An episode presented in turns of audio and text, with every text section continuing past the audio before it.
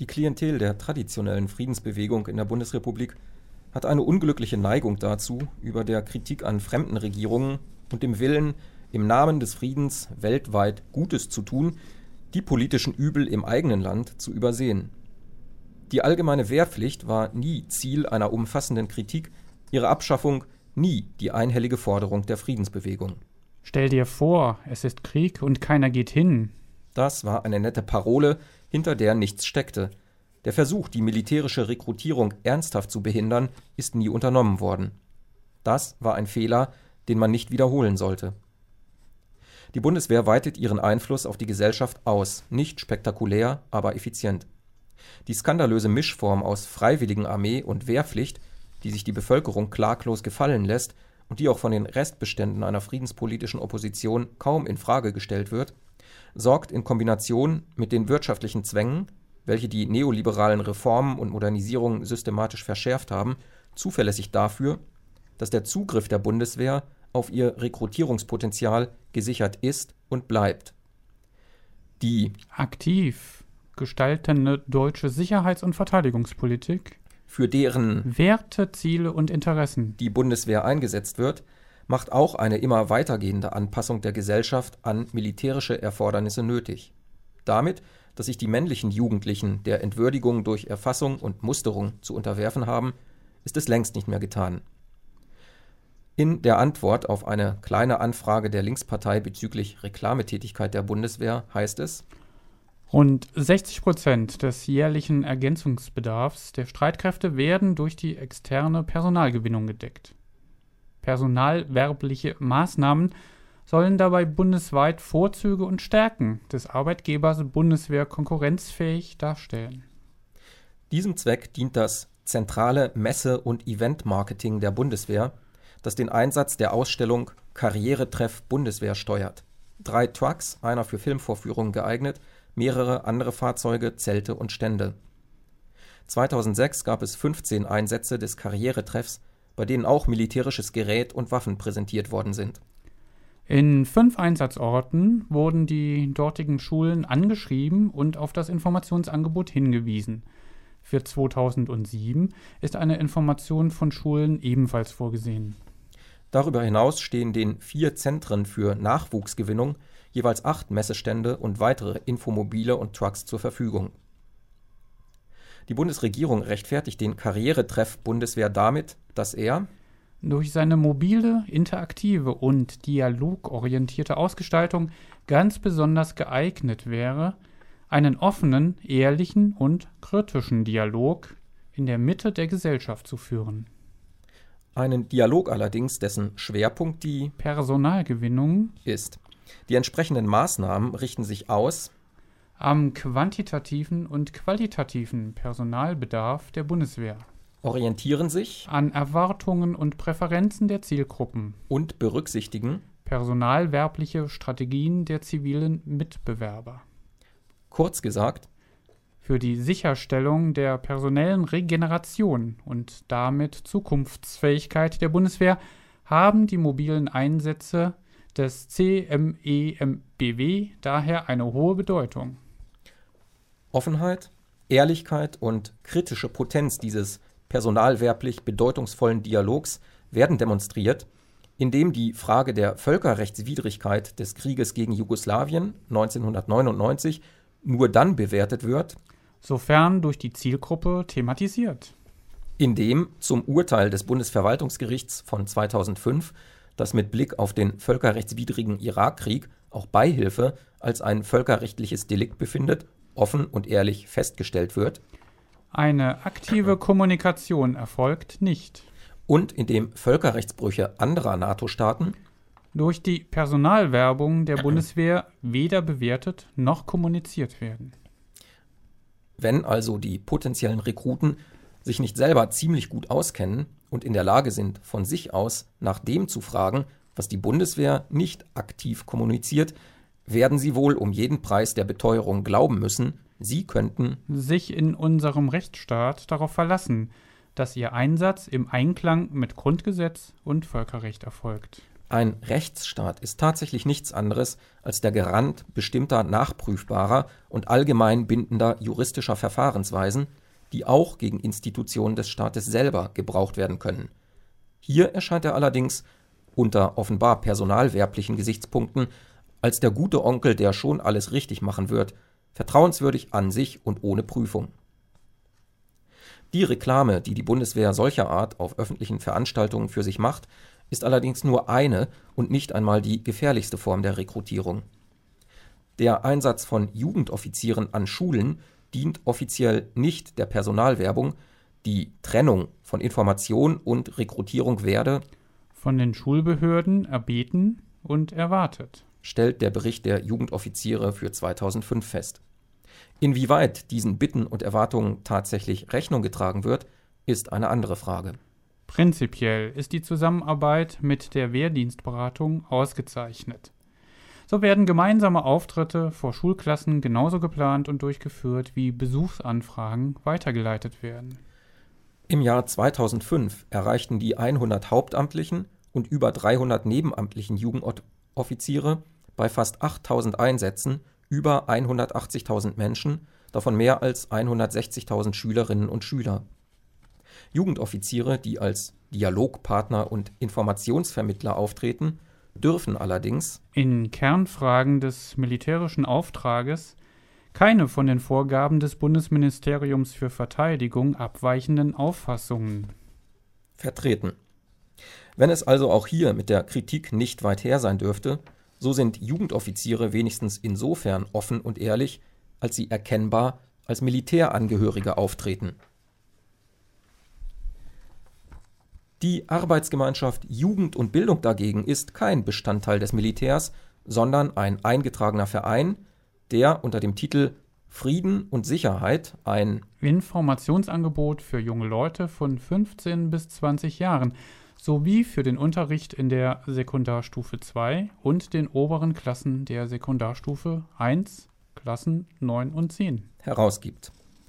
Er enthält nicht nur pädagogische, sondern auch fachliche Beratung, diese vom Verteidigungsministerium. Der Verein verschickt kostenlos fertige und unmittelbar verwendbare Unterrichtsmaterialien an Pädagogen. Ein Klassiker ist dabei die Hochglanzbroschüre Frieden und Sicherheit.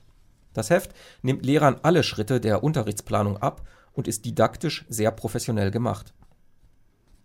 Möglicherweise haben die pädagogischen Berater auch andere Aufgaben, als bloß die fachlichen Vorgaben des Verteidigungsministeriums didaktisch aufzupeppen. Das ist allerdings bei der Lektüre einiger Lernziele nicht unbedingt der erste Eindruck, der sich aufdrängt.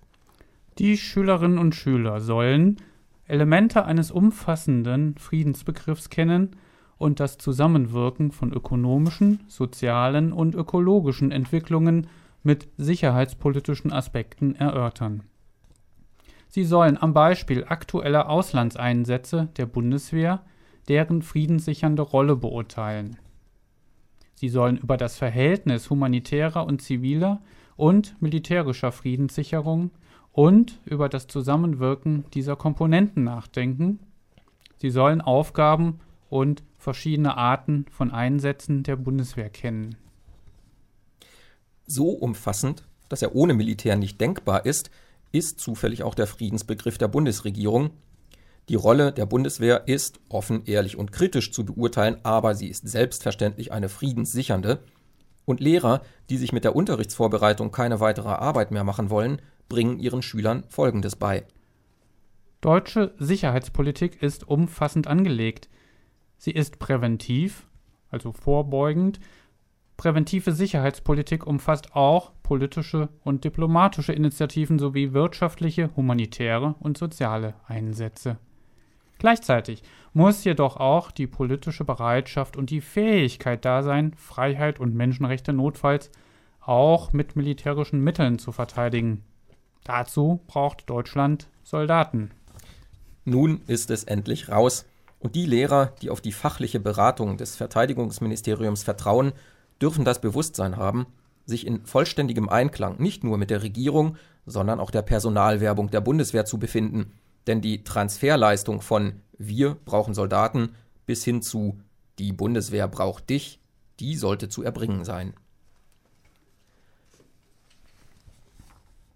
Wer durch diese Schule, in der die Sprachregelung der herrschenden Politik Unterrichtssprache und ihre Voraussetzungen Lernziele sind, gegangen ist, der weiß nichts Grundsätzliches mehr gegen das Militär einzuwenden und ist damit reif, die subjektive Entscheidung zu treffen, eine berufliche Karriere in der Bundeswehr anzustreben. Die neoliberale Wirtschaftspolitik der rot-grünen und rot-schwarzen Bundesregierung hat den Preis der wahre Arbeit gedrückt. Diejenigen, die nicht einmal mehr zu solch verschärften Bedingungen diese einzige Ware, die sie besitzen, auf dem freien Markt verkaufen können, werden durch den Abbau sozialstaatlicher Standards weiter in die Ecke gedrängt und diszipliniert. Besonders schwer betroffen sind Jugendliche, die schon bei der Suche nach einem Ausbildungsplatz vom Absturz in die Arbeitslosigkeit bedroht sind. Eine Zielgruppe der Bundeswehrpersonalwerbung, die sich eine solche Chance natürlich nicht entgehen lässt. Seit Jahren kooperieren Bundeswehr und Arbeitsagenturen in verschiedenen Formen, zum Beispiel mit dem sogenannten Schaumburger Modell, mit dem die Bundeswehr ihre ohnehin laufende Kooperation mit den Agenturen zu verbessern versucht. Dieses Modell bietet Jugendlichen ab 16 Jahren einen Ausbildungsplatz in einem Wahlberuf bei partizipierenden Wirtschaftsunternehmen, die durch die Bundeswehr vermittelt werden. Schließt der oder die Auszubildende die Lehre erfolgreich ab, so hat er seitens der Bundeswehr die Einstellungszusage zum Soldaten auf Zeit.